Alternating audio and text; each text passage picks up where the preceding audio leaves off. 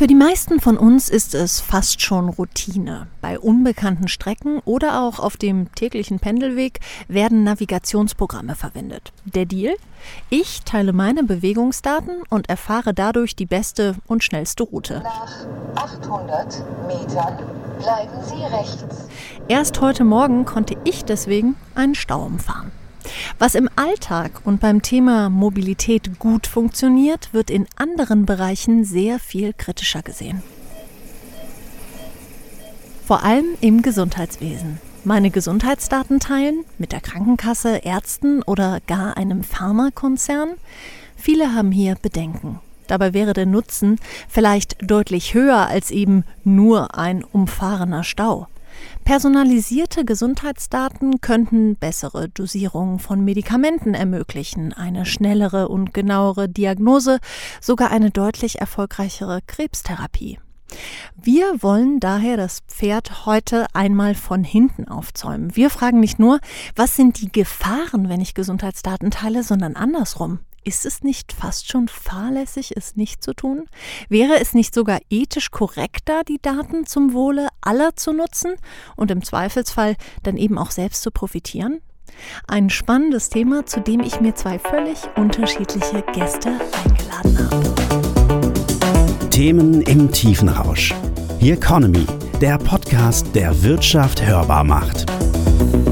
Mein Name ist Jessica Springfeld und ich freue mich auf Norbert Paul, Professor und Institutsleiter für Geschichte, Theorie und Ethik der Medizin an der Johannes Gutenberg Universität in Mainz und Susanne Schach, Biologin und seit 2017 Real World Data Lead bei Roche Pharma in Deutschland. Herzlich willkommen. Dann fangen wir doch erstmal an. Herr Paul, Sie sind Mediziner und Philosoph. Ähm, passt das zusammen und wie dürfte ich mir dann eine Vorlesungsreihe von Ihnen an der Uni Mainz vorstellen?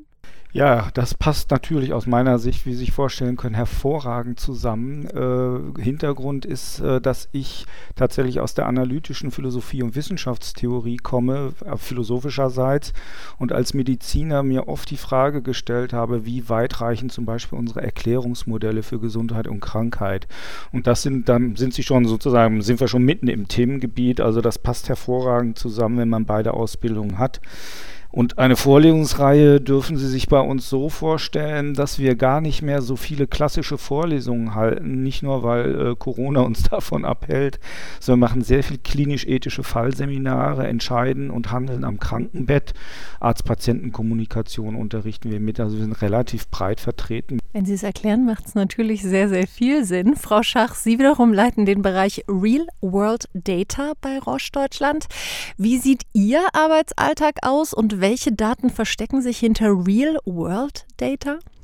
Ja, mein Arbeitsgebiet ist sehr, sehr vielfältig, aber vielleicht kann man vereinfacht sagen, ich beschäftige mich damit, welche Datenquellen es in Deutschland gibt für Real-World Data.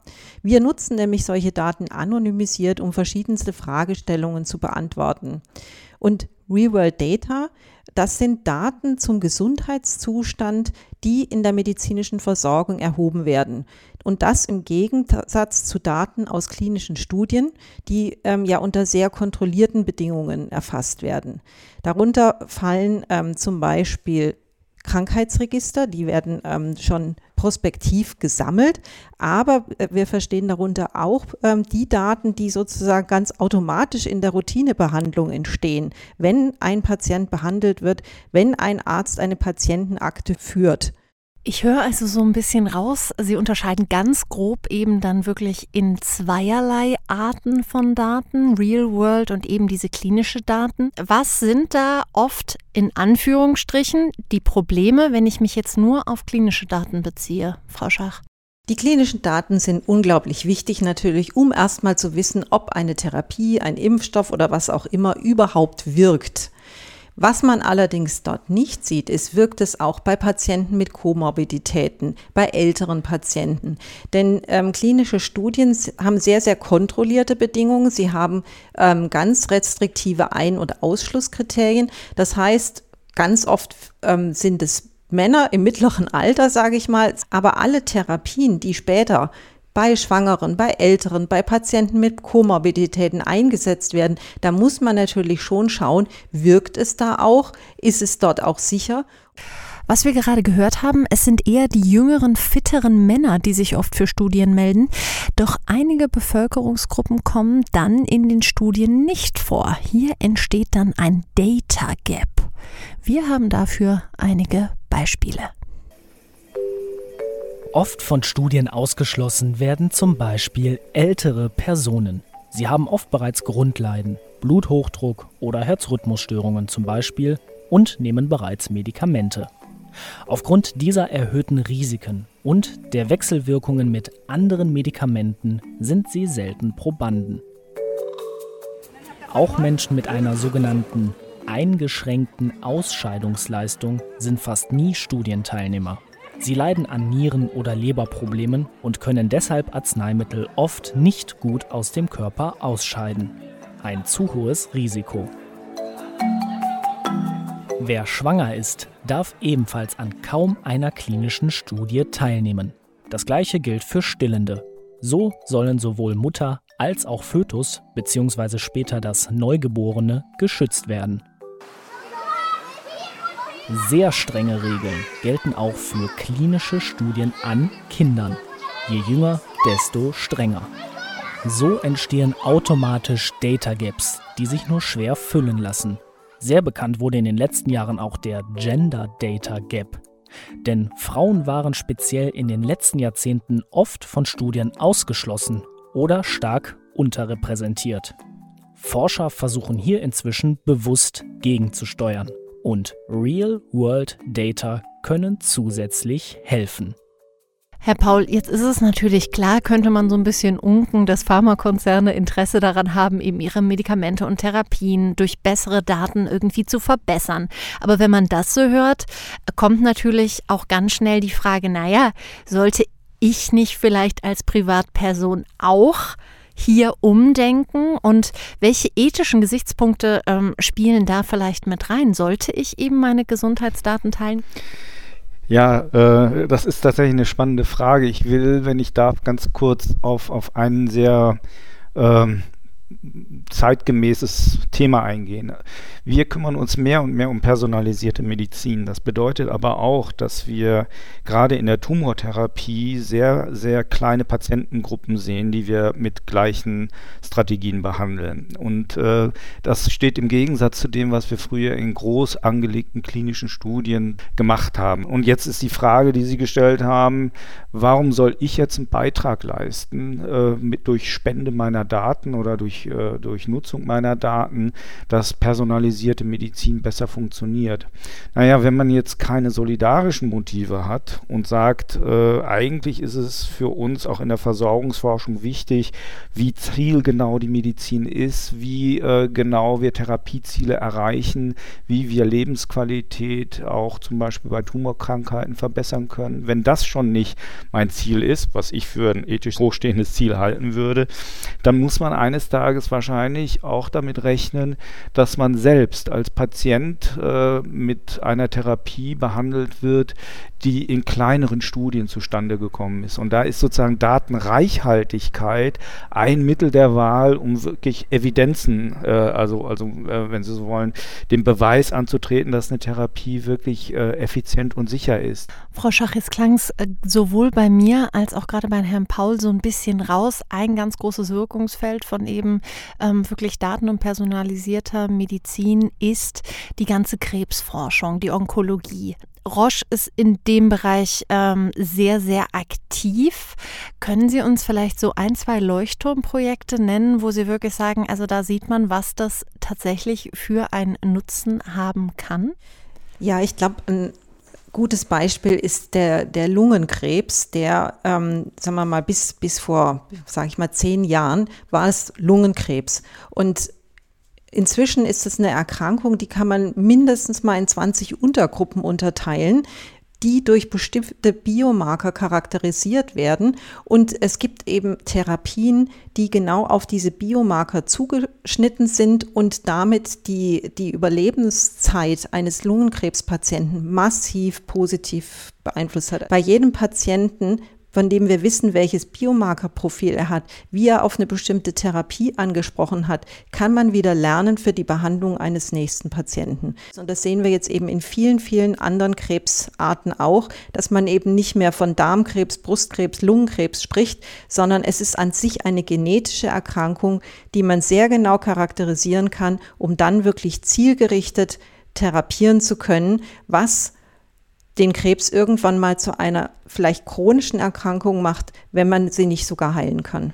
Das wäre natürlich der absolute Idealfall. Während Sie es gerade erzählt haben, hat sich bei mir im Kopf schon fast so ein Bild aufgebaut. Oben steht Lungenkrebs und dann gehen davon 20 Verästelungen ab, wo dann genau definiert ist, das ist diese Art, das ist diese Art, dafür ist der Marker zuständig und so weiter. So eine Art Infrastruktur. Ähm, und da kommen wir natürlich dann eben auch in einen Bereich, die müsste man ja überhaupt erstmal bauen. So eine Dateninfrastruktur. Gibt es da schon Ansätze, Herr Paul?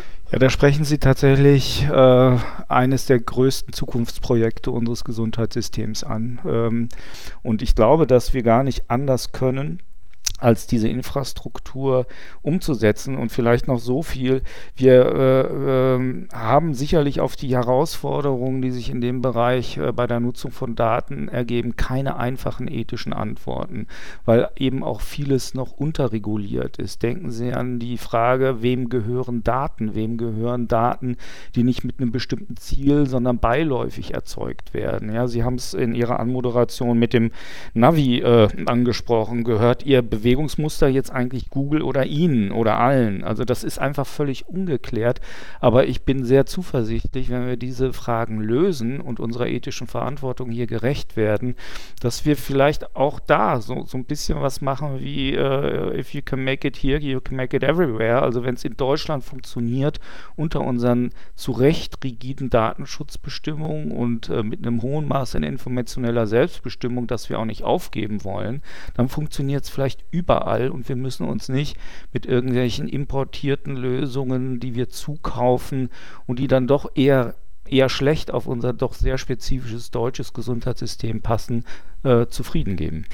Dann wagen wir doch mal den Blick über den Tellerrand und gucken in andere Länder, wo das vielleicht schon anders läuft, besser läuft, vielleicht auch schlechter läuft. Das ist ja immer alles äh, Diskussionssache. Ähm, haben Sie beide ähm, da irgendwelche konkreten Beispiele? Vielleicht zuerst Sie, Frau Schach? Ich weiß zum Beispiel von Schweden, dass dort sehr viele Daten erhoben werden, dass auch jeder einzelne Mensch einen ähm, Identifikator hat, der das, ähm, die Daten zusammenführen lässt und dass dort diese Transparenz, dort kann, glaube ich, wirklich jeder diese Daten einsehen, auch von anderen. Da herrscht einfach eine ganz, ganz andere Transparenz äh, gegenüber Daten. Sicherlich kann man nicht ähm, die, die medizinischen Befunde einsehen, aber ich, das geht bis hin zu, zu Steuererklärungen und ähm, Adressen. Da ist ein, ein ganz anderer Mindset, äh, wie so schön auf Neudeutsch heißt, dass man viel mehr gewohnt ist und es akzeptiert, Datentransparenz zu haben und hier ein Vertrauen zu haben, dass damit nicht Schindluder getrieben wird. Herr Paul, welchen internationalen Mindset würden Sie sich hierher wünschen, wenn Sie könnten und äh, wohl wissens, dass man es eben nicht kann? Ähm, wie glauben Sie, könnte man da vielleicht noch ein paar Stellschrauben in den Köpfen der Deutschen anpassen? Wir haben jetzt gesehen bei den Olympischen Spielen, welche Datendichte äh, chinesische Behörden erheben, nicht nur von, von internationalen Sportlern, sondern auch von ihrer Bevölkerung das wollen wir nicht, das können wir vielleicht sogar nicht mal. Und das ist auch mit äh, demokratischem Grundverständnis nicht vereinbar. Aber was ich mir wünschen würde, ist, dass wir vielleicht wie unsere freundlichen, äh, etwas verrückten niederländischen Nachbarn ein bisschen mehr Pragmatismus walten lassen. Die Datendiskussion wird bei uns sehr ideologisch geführt. Und äh, wir, wir produzieren ständig alltäglich Daten, die äh, zum Teil sehr intim sind und die im Netz äh, äh, sozusagen bedenkenlos auch mit großen Firmen geteilt werden. Und ich finde, dass dieses pragmatische Mindset, dass wir solidarisch mit unseren Daten umgehen, einerseits, dass wir aber auch einen selbstverständlichen Anspruch darauf haben, dass die Daten geschützt werden. Mal angenommen, wir kriegen diesen Schub. Mal angenommen, in ähm, kurzer Zeit, in ein paar Jahren ist das möglich. Und wir haben eben eine sichere und zugleich aber auch sehr handfeste und schlagkräftige Dateninfrastruktur geschaffen für Gesundheitsdaten. Wo könnte die Gesundheitsversorgung dann idealerweise stehen? Was wäre dann möglich, ähm, Frau Schach? Ich glaube, das fängt erstmal bei jedem Einzelnen an. Ich halte die elektronische Patientenakte, wenn sie denn mal in, ähm, da wäre und nutzbar wäre, für einen Riesenfortschritt, denn es wäre das erste Mal, dass meine persönlichen medizinischen Daten, die es zu mir gibt, an einer Stelle zusammenlaufen. Momentan habt die weder ich noch irgendeiner der Ärzte, die mich jemals behandelt haben. Das ist so ein erster Schritt. Ich bin völlig davon überzeugt, dass die Patientenversorgung wesentlich besser werden kann durch einen besseren, vernünftigen Gebrauch von Daten. Ist das denn auch realistisch? Also wir wünschen uns das, wir sprechen drüber, wir sehen äh, den Nutzen hier ganz klar in dem Gespräch. Ist das so, dass wenn ich in fünf bis zehn Jahren mit Ihnen nochmal sprechen würde, dass wir eben an dem Punkt äh, stehen, den wir uns da eigentlich wünschen? Wir haben ein total heterogenes Bild in Deutschland. Es gibt Kliniken, die sind noch nicht mal flächendeckend mit WLAN versorgt. Es gibt äh, Kliniken, da ist die Visite mit dem iPad ein Traum, der äh, wahrscheinlich noch einige Jahre benötigt, um Realität werden zu können. Deswegen glaube ich, hilft es nichts. Wir müssen das tatsächlich zu einem unserer wichtigsten Projekte machen. Wenn äh, ich in Ruhestand gehe und das sehe und vielleicht in den Genuss komme, ich glaube, das sind noch zehn Jahre, äh, dann, dann, dann äh, waren wir richtig schnell. Frau Schach, Herr Paul, naja, wenn wir dann etwas mitnehmen aus dem Gespräch, dann ist das trotzdem die Hoffnung nicht zu verlieren, da vielleicht an einem Strang äh, zu ziehen, so wie Sie beide das doch aus sehr, sehr unterschiedlichen Richtungen machen und doch mit demselben Ziel. Ich danke Ihnen auf jeden Fall für die super spannenden Einblicke und für Ihre Impulse. Und Ihnen, liebe Zuhörer, danke ich fürs Zuhören. Here Economy, der Themenpodcast der Solutions bei Handelsblatt. Überall, wo es Podcasts gibt.